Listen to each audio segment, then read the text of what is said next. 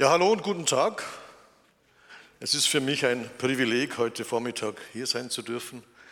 Bei euch in Hohenlohe, Schwabach, Heilbronn, ein großes Gebiet.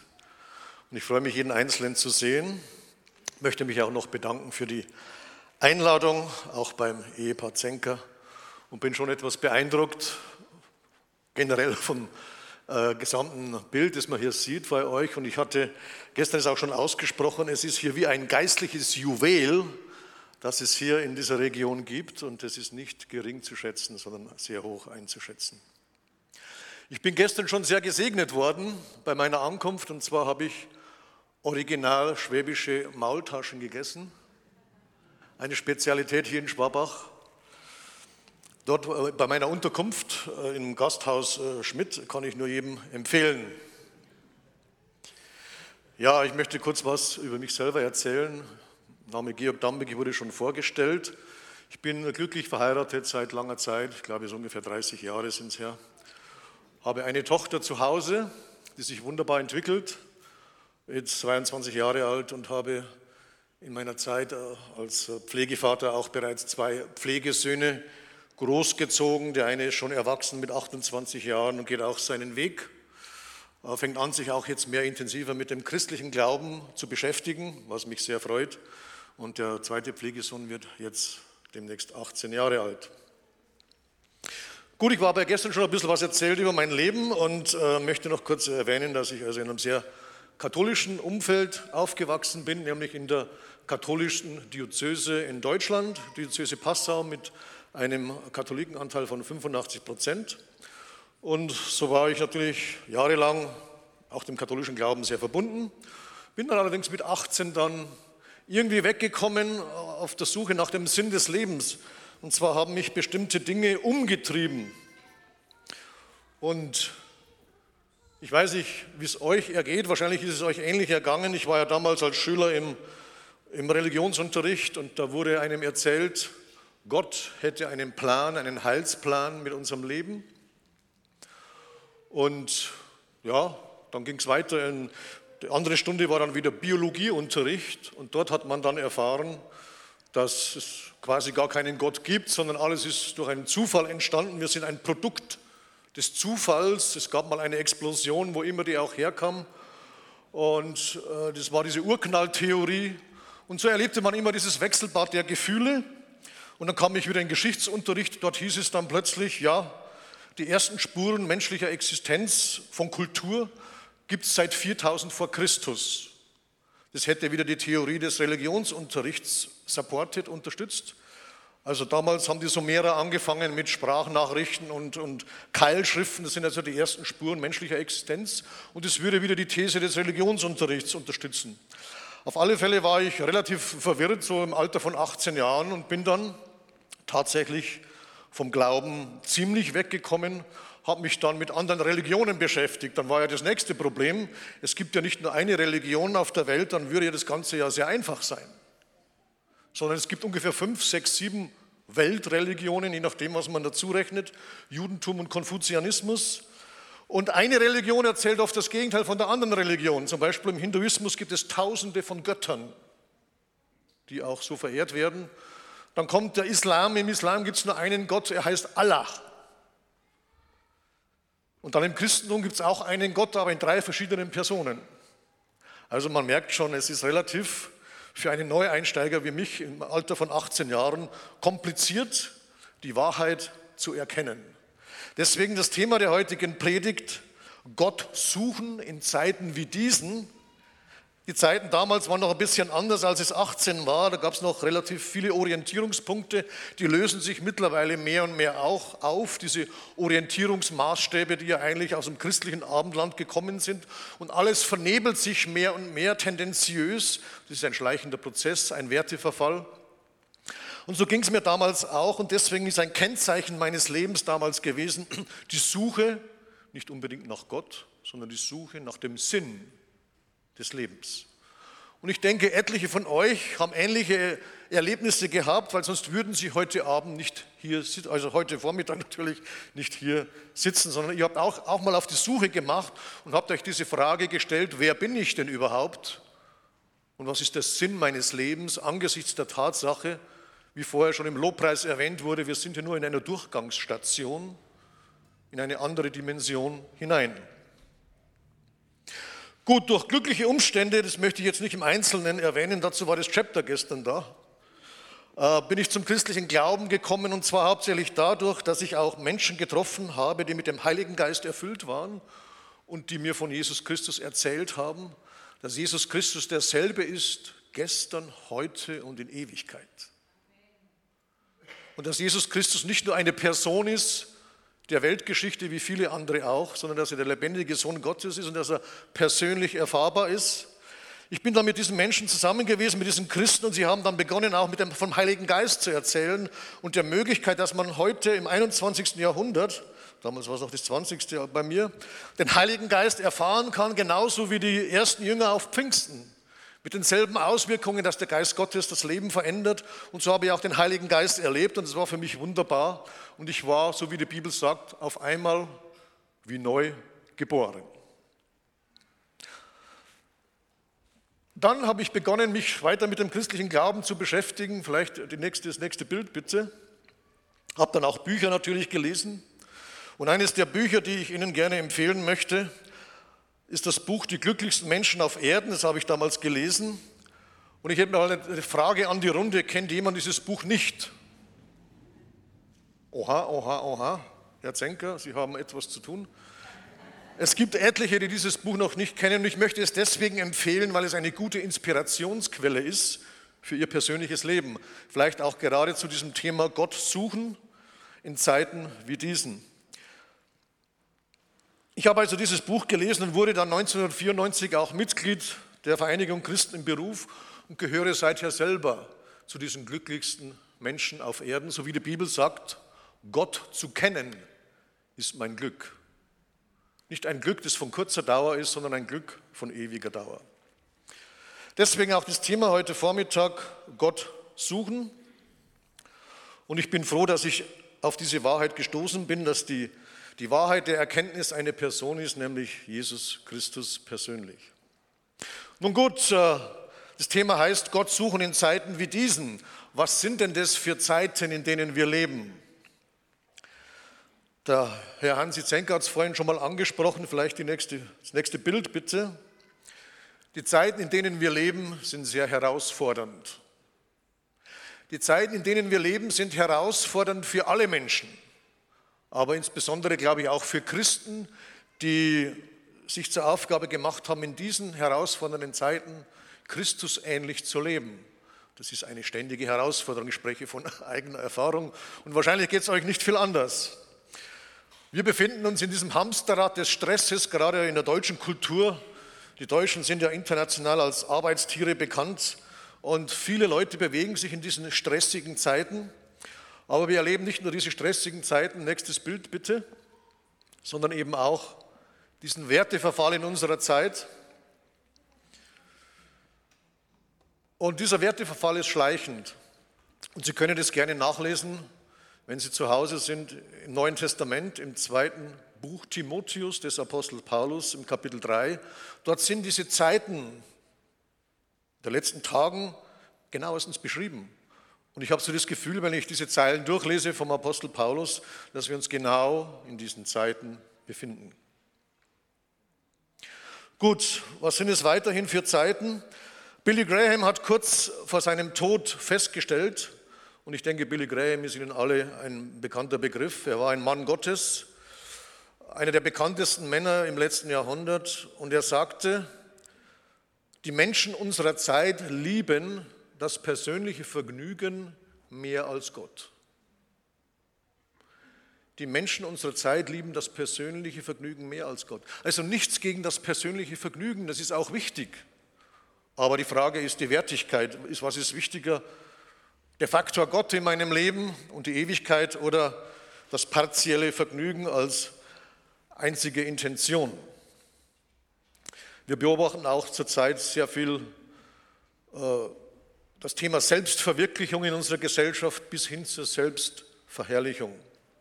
Vielleicht das nächste Bild, um das zu veranschaulichen.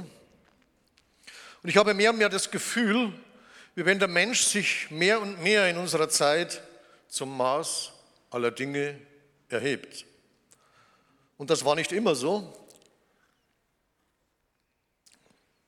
weil in früheren Zeiten war es genau umgekehrt, da war Gott das Maß aller Dinge, auch in unserem Raum, speziell bis zur Zeit der Aufklärung. Und dann hat sich das Ding verändert. Der Mensch hat durch die Wissenschaft und seine Erkenntnisse, ich sage mal vermeintlichen Erkenntnisse, ja, Gott immer mehr in den Hintergrund gedrückt und gedrängt und möchte seither mehr und mehr selbstzentriert und selbstbestimmt leben.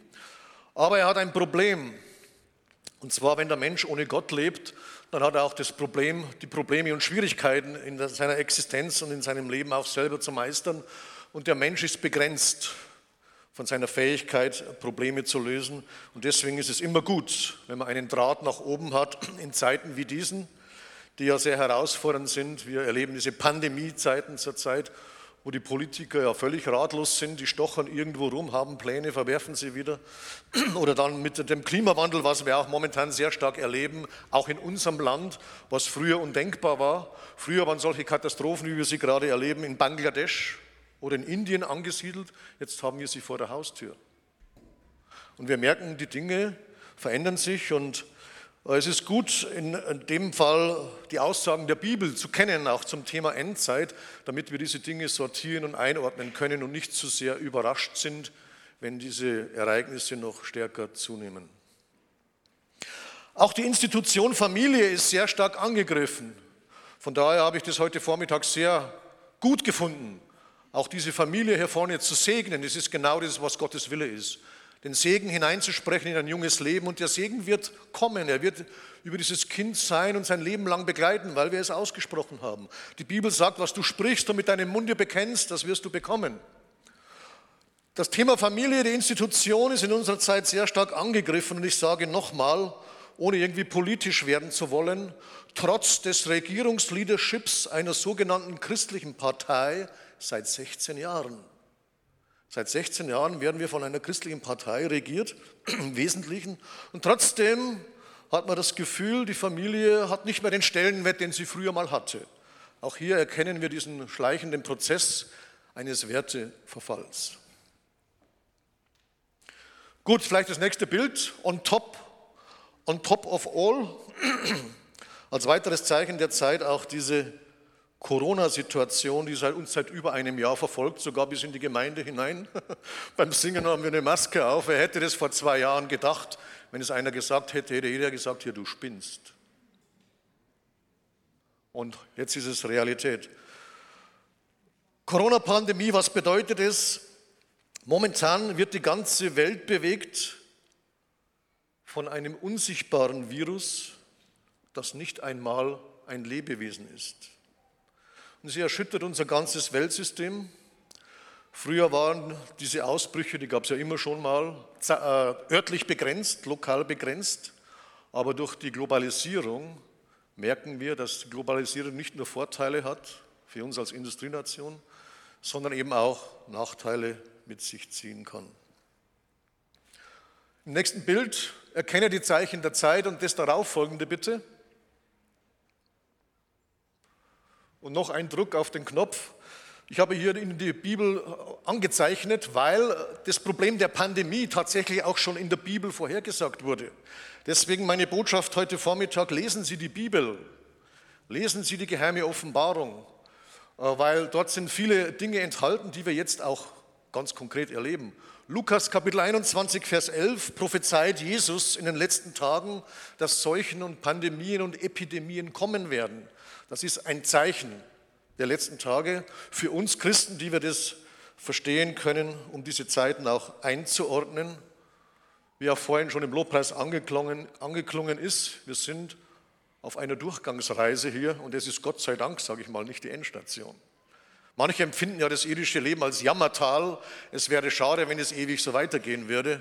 Aber Gott hat einen besseren Plan. Gut, letztendlich soll der Lockdown ja auch dazu dienen, dass wir wieder mehr zur Ruhe kommen als Einzelperson, aber auch als Volk, als Land, um wieder neu zu überdenken und zu sortieren, was ist denn wirklich wichtig in meinem Leben, Ist es wichtig in meinem Leben, dass ich zweimal im Jahr mit dem Flieger nach Schlag mich tot irgendwo hinfliege? Oder was ist wirklich wichtig in meinem Leben? Das mal wieder neu zu überdenken. Gut, in der nächsten Folie sehen wir auch noch mal eine interessante Bestandsaufnahme.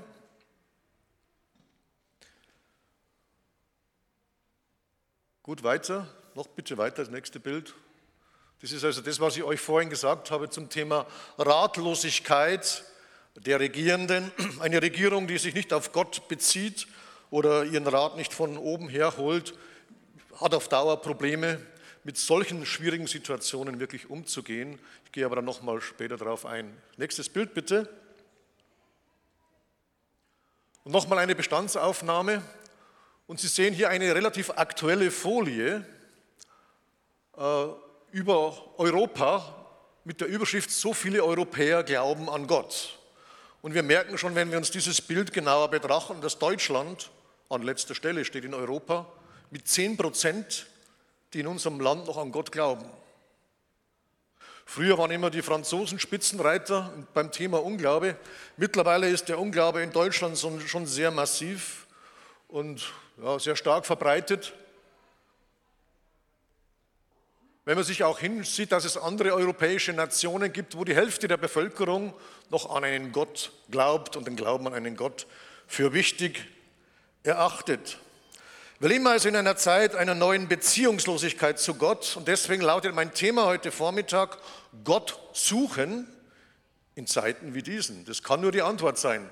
Gott suchen oder Gott neu suchen in Zeiten wie diesen, je nachdem, wen es betrifft. Das Thema Gott suchen hat ja mehrere Facetten.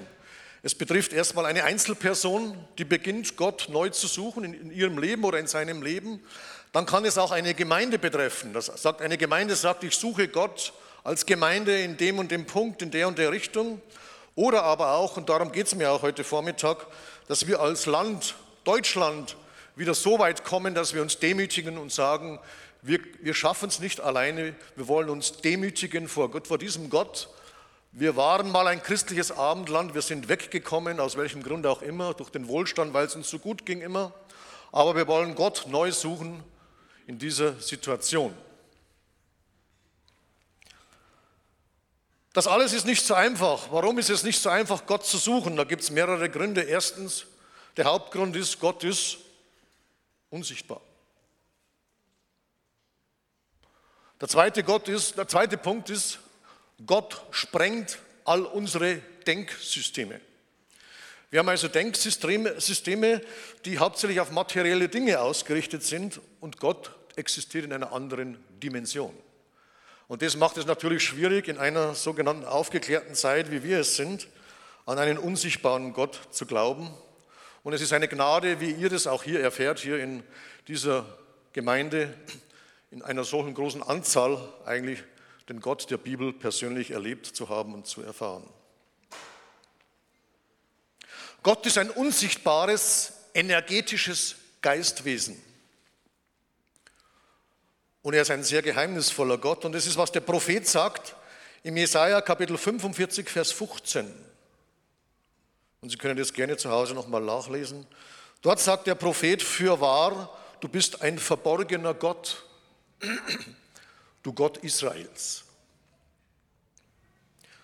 Und dann gibt es noch ein zweites Geheimnis, dem man auf die Spur kommen muss, nämlich das Geheimnis der Person Jesu Christi. Der Apostel Paulus schreibt in Kolosser Kapitel 2, Vers 2 und 3 folgenden Brief, in seinem Brief, auf dass ihre Herzen gestärkt und verbunden werden in der Liebe und zu allem Reichtum, an der Fülle der Einsicht zu erkennen, das Geheimnis Gottes, dass Christus ist. Also wir haben einen verborgenen Gott, nochmal ein Geheimnis, das wir suchen sollen. Und weiter geht es im Vers 3, in ihm, in Christus liegen verborgen, also wieder dieser Begriff der Verborgenheit, alle Schätze der Weisheit, nächste Bild bitte, alle Schätze der Weisheit und der Erkenntnis. Und ich gehe, ich gehe sogar so weit, dass ich sage, in Christus liegen verborgen alle Schätze der Weisheit und der Erkenntnis. Ich möchte das auch ganz konkret anwenden auf Problemlösungen. Das heißt, wenn wir Christus mit einbeziehen in unsere Problemlösungsstrategien, dass wir dann auch neue Problemlösungsstrategien entwerfen können, egal in welchem Punkt und was es auch bezieht, die auch funktionieren werden. Aber um diesen Schatz zu finden, muss man sich auch aufmachen, muss sich auf die Suche machen und muss etwas investieren, um diesen Schatz zu finden. Die gute Nachricht dabei ist, wir Menschen sind aufgefordert zu suchen, aber Gott sucht auch uns. So sagt es zum Beispiel die Bibel. Gott möchte gerne mit uns in Beziehung treten und das zieht sich die ganze Bibel hindurch. Wenn ich mal kurz jonglieren darf ins Alte Testament, Sie können das gerne zu Hause nachlesen, im zweiten Buch, zweiten Buch Chronik, Kapitel 15.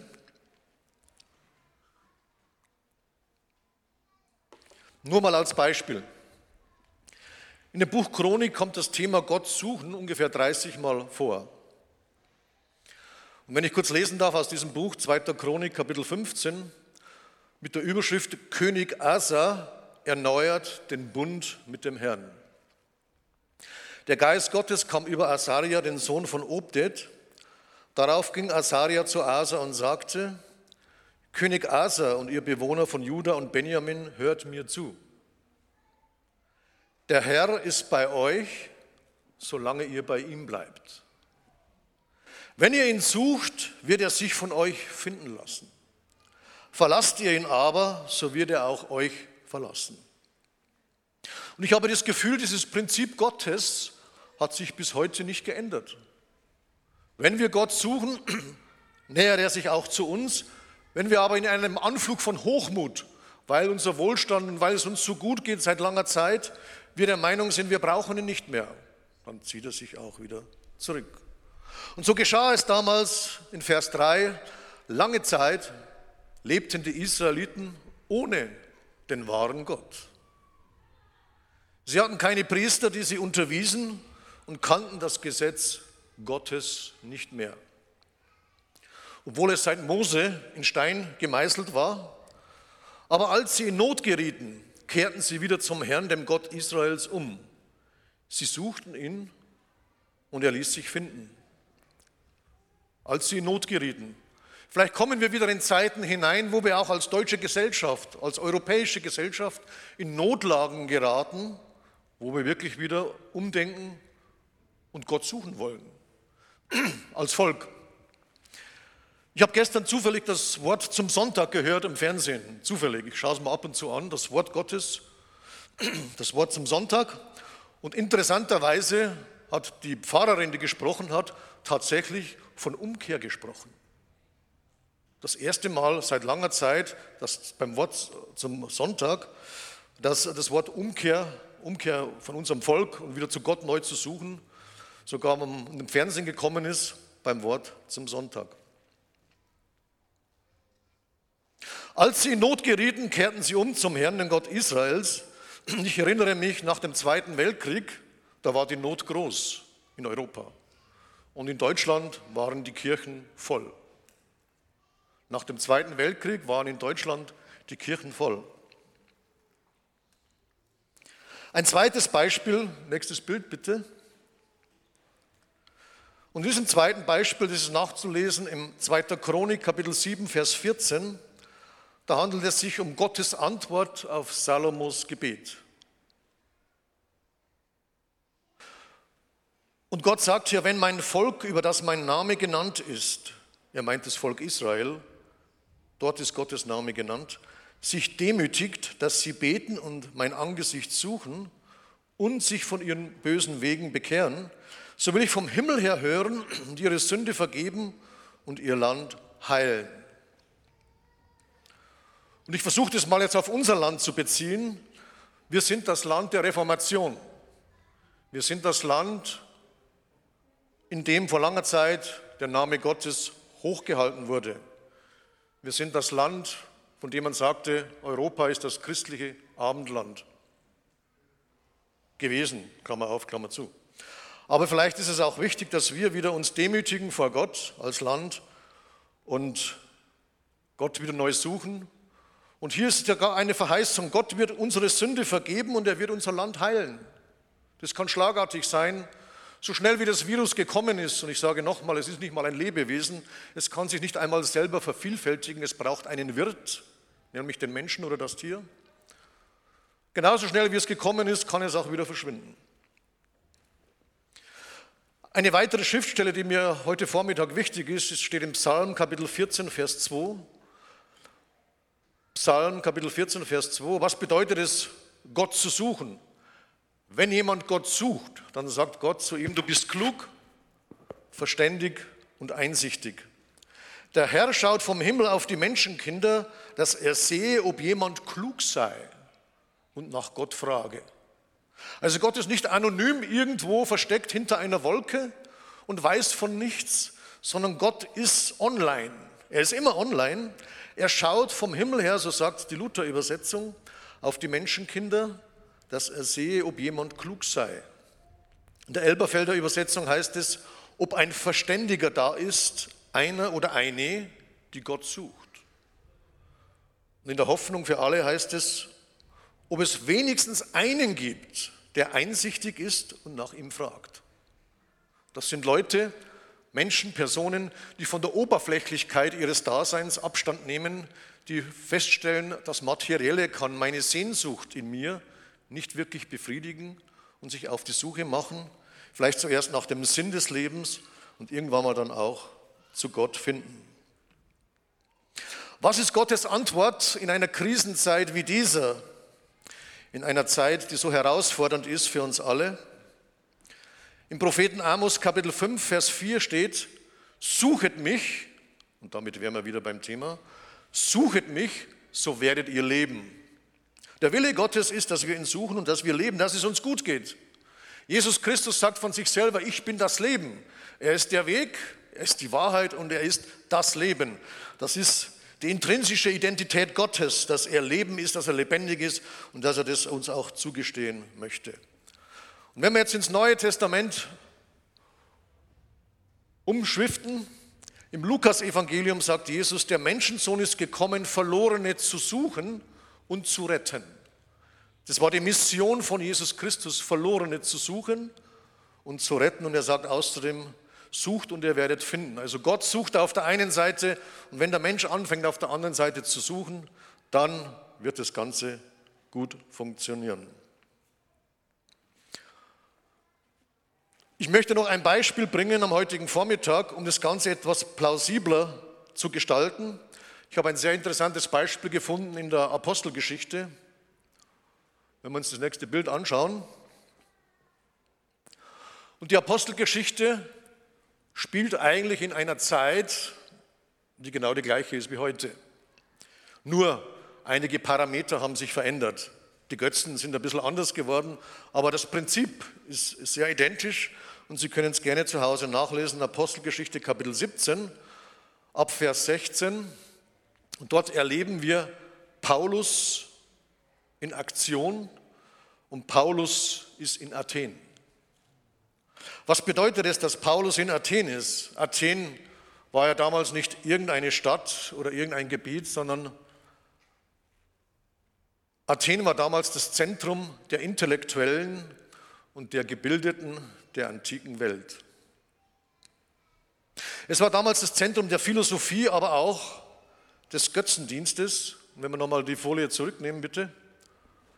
Die Athener beteten eine ganze Götterwelt an. Es gab also nicht nur einen Gott, sondern das war eine, eine Götterfamilie sozusagen, die angebetet wurden. Und diese Götter der Griechen hatten sehr menschliche Eigenschaften. Auf der anderen Seite war es natürlich auch ein Ausdruck der Athener nach dem Übernatürlichen.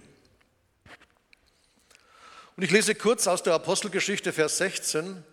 Während Paulus in Athen auf Silas und Timotheus wartete, wurde er zornig über die vielen Götterstatuen in der Stadt. Können wir nachvollziehen? Daraufhin sprach er in der Synagoge zu den Juden und den Griechen, die an den Gott Israels glaubten. Außerdem predigte er an jedem Tag auf dem Marktplatz zu den Menschen, die gerade vorbeikamen. Nächstes Bild bitte. Auf diesem Marktplatz trafen sich die Philosophen und damals gab es unterschiedliche Schulen der Philosophie und ihre Schüler, die sie unterrichtet haben. Und bei einer solchen Gelegenheit kam es auch zu einem Streitgespräch mit einigen Philosophen. Und zwar gab es damals zwei hauptsächliche Schulen der Philosophie in Athen, nämlich die Epikuräer und die Stoiker.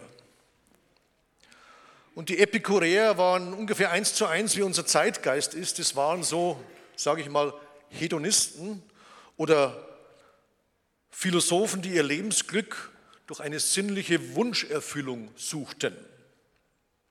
Aber das Problem dabei war, der Ansatz war nicht ganz verkehrt, aber das Problem war, sie waren in der Zwischenzeit in eine Vergnügungssucht abgeglitten. Das heißt, mal ein bisschen Vergnügen zu haben, ist ja ganz okay, das ist, bringt ja auch ein bisschen Glück, aber man kann es auch übertreiben und dann in eine Genusssucht abgleiten. Die Stoiker wiederum waren genau das Gegenteil. Sie haben ihr Lebensglück darin gesucht, besonders tugendhaft zu sein. Sie lehrten also das Gegenteil, sie lehrten ein Leben im Einklang mit der Natur.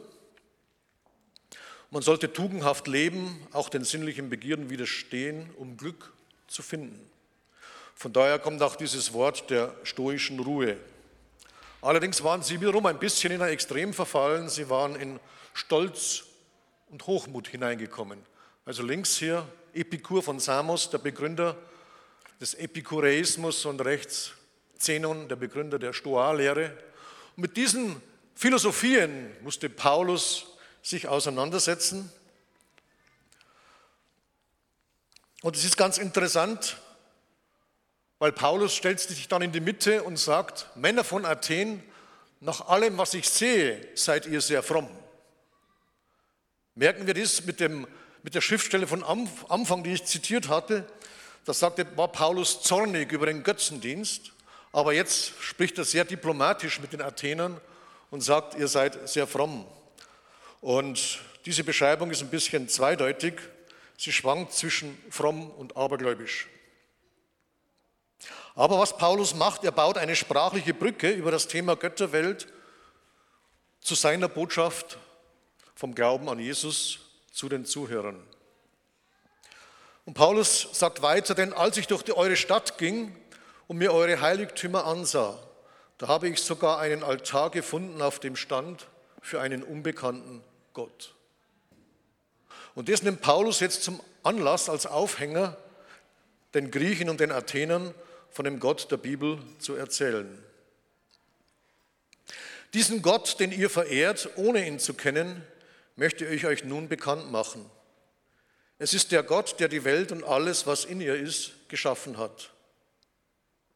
Dieser Herr des Himmels und der Erde wohnt nicht in Tempeln, die Menschen gebaut haben. Er braucht auch nicht die Hilfe und Unterstützung irgendeines Menschen. Schließlich ist er es, der allen das Leben gibt und was zum Leben notwendig ist. Aus dem einen Menschen, den er geschaffen hat, ließ er die ganze Menschheit hervorgehen, damit sie die Erde bevölkert. Aus dem einen Menschen, den er geschaffen hat, damit meint er Jesus, weil aus Jesus ist ja die ganze Menschheit dann hervorgegangen. Er hat auch bestimmt, wie lange jedes Volk bestehen und in welchen Grenzen es leben soll. Und jetzt kommen wir zu dem Satz, der mir wichtig ist, in Vers 27.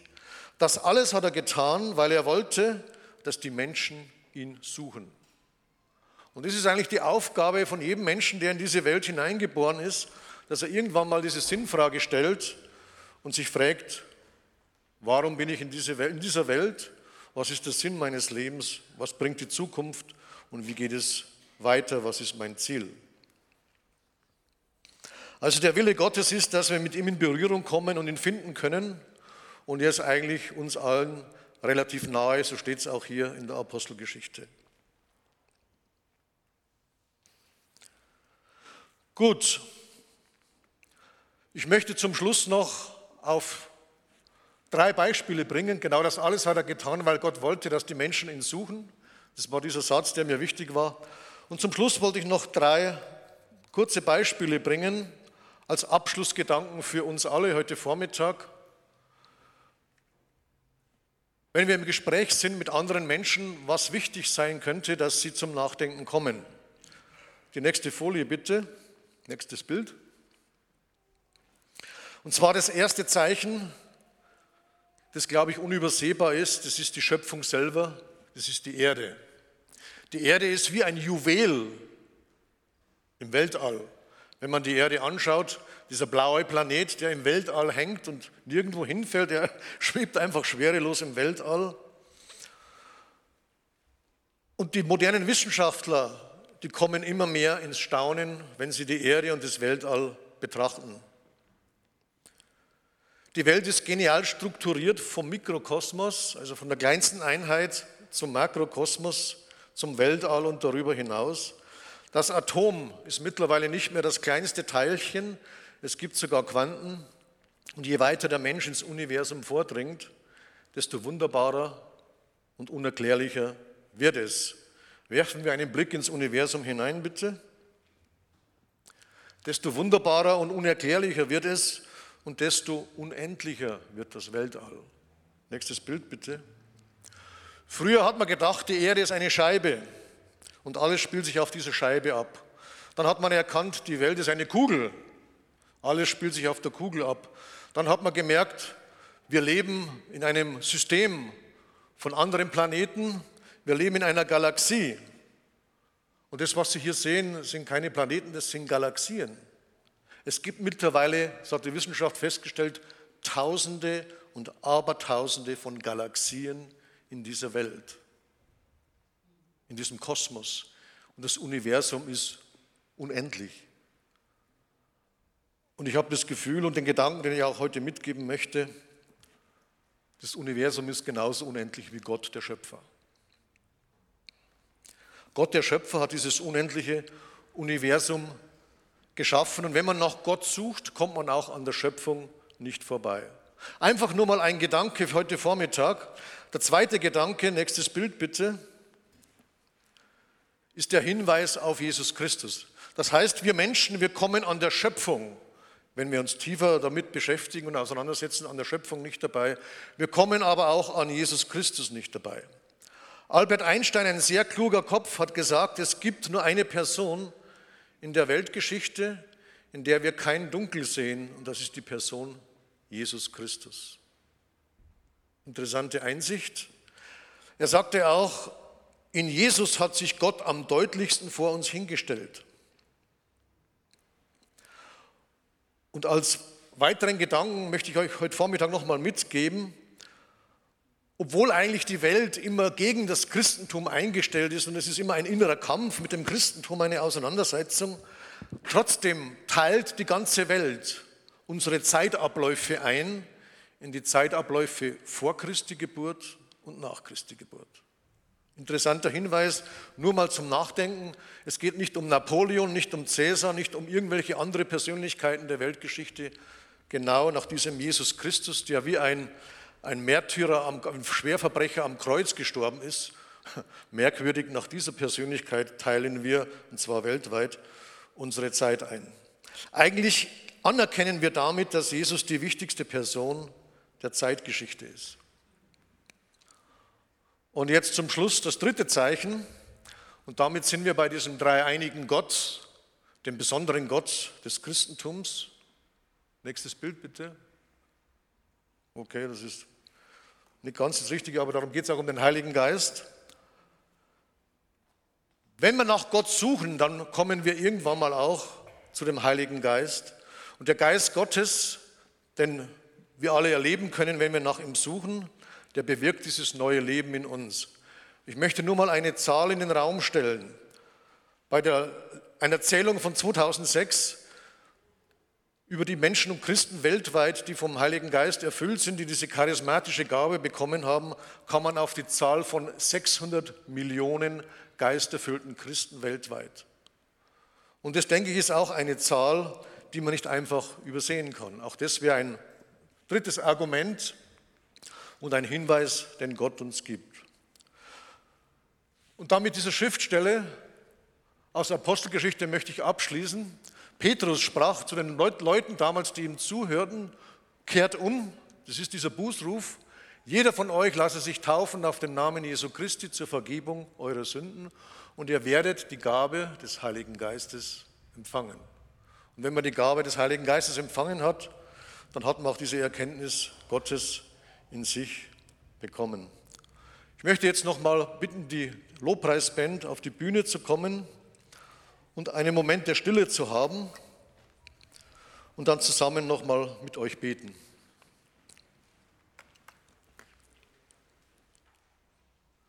Mein Anliegen heute Vormittag ist auch, dass wir für unser Land beten, so wie es auch in diesem 2. Chronik 14 heißt, dass wir umkehren zu Gott, dass wir beten für unser Land und dass wir demütig suchen für eine Antwort nach Gott.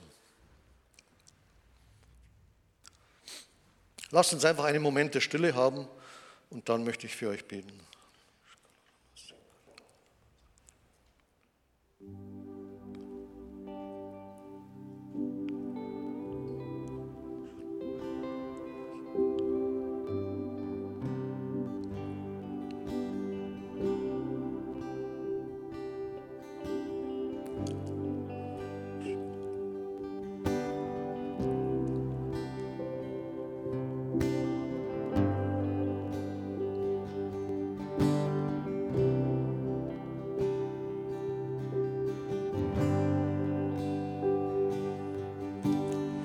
Vater im Himmel, ich danke dir für deine Gegenwart heute Vormittag hier in diesen Räumen durch den Heiligen Geist. Vater im Himmel, wir möchten dich wieder neu suchen an diesem Ort hier. Ich danke dir, dass du gegenwärtig bist durch den Heiligen Geist, dass du uns hörst, wenn wir zu dir rufen. Vater, wir danken dir für die großartigen Dinge, die du in unserem Land getan hast. Schon in vergangenen Jahrhunderten in der Reformationszeit, Herr, wo dein Name groß gehalten wurde in unserem Land, wo Menschen nach dir gesucht haben. Wir danken dir auch für den Wohlstand, den wir jetzt haben und genießen dürfen seit über 70, 80 Jahren. Für diese Zeit, wo wir keinen Krieg hatten in diesem Land, wo wir Frieden hatten. So möchten wir uns heute Vormittag demütigen vor deinem Thron, Vater im Himmel. Und wir möchten stellvertretend Buße tun auch für die Dinge, die in diesem Land geschehen, die gegen dein Wort sind, wo dein Wort nicht mehr geschätzt wird, wo dein Wort nicht mehr den Stellenwert hat, den es eigentlich haben sollte, wo du uns auch nicht mehr segnen kannst, Herr, weil du kannst nicht Dinge segnen, die gegen dein Wort sind, Herr. Halleluja. Du segnest Dinge, die gemäß deinem Wort ablaufen, Herr. Halleluja. Und wir wollen stellvertretend Buße tun vor deinem Thron, Herr, für unser Land. Ich möchte beten für die Politiker in diesem Land, Herr. Dass du ihnen Erkenntnis schenkst, geistliche Erkenntnisse über Zusammenhänge und Problemlösungen für die Herausforderungen in unserer Zeit, Herr.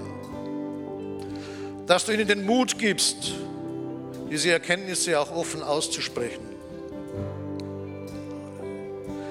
Ich möchte beten für die Menschen, die in diesem Land wohnen, für unsere Mitbürger, Herr, dass du ihre Herzen berührst durch deinen Heiligen Geist und sie Erkenntnis bekommen über den Sinn ihres Lebens, Vater. Halleluja.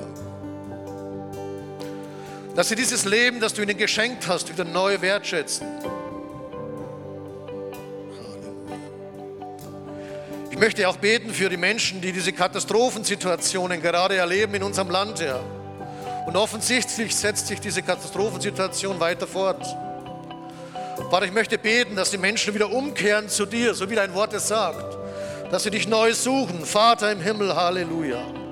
Dass du unser Land wieder heil machen kannst. Dass die Menschen nicht wieder glücklich werden über das irdische Vergnügen hinaus. Dass sie dieses ewige Vergnügen in dir kennenlernen können. Halleluja. Heiliger Geist, komm und schenke diese Umkehr.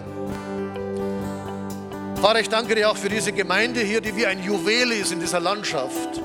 Du hast dieses Juwel gepflanzt, gebaut und lässt es aufwachsen. Und ich bete, dass dieser Juwel größer wird und größer wird, Herr. Zu deiner Ehre. Halleluja. Heiliger Geist, wir danken dir für deine Gegenwart heute Vormittag hier. Wir wollen diese Gegenwart jetzt noch weiter genießen.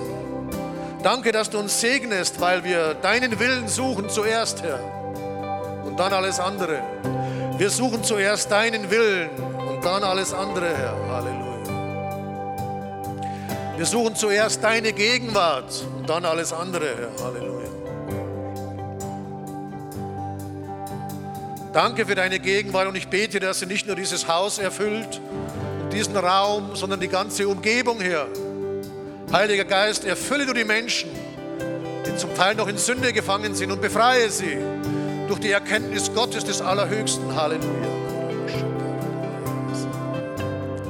Lob und Ehre sei dir in Jesu Namen. Amen.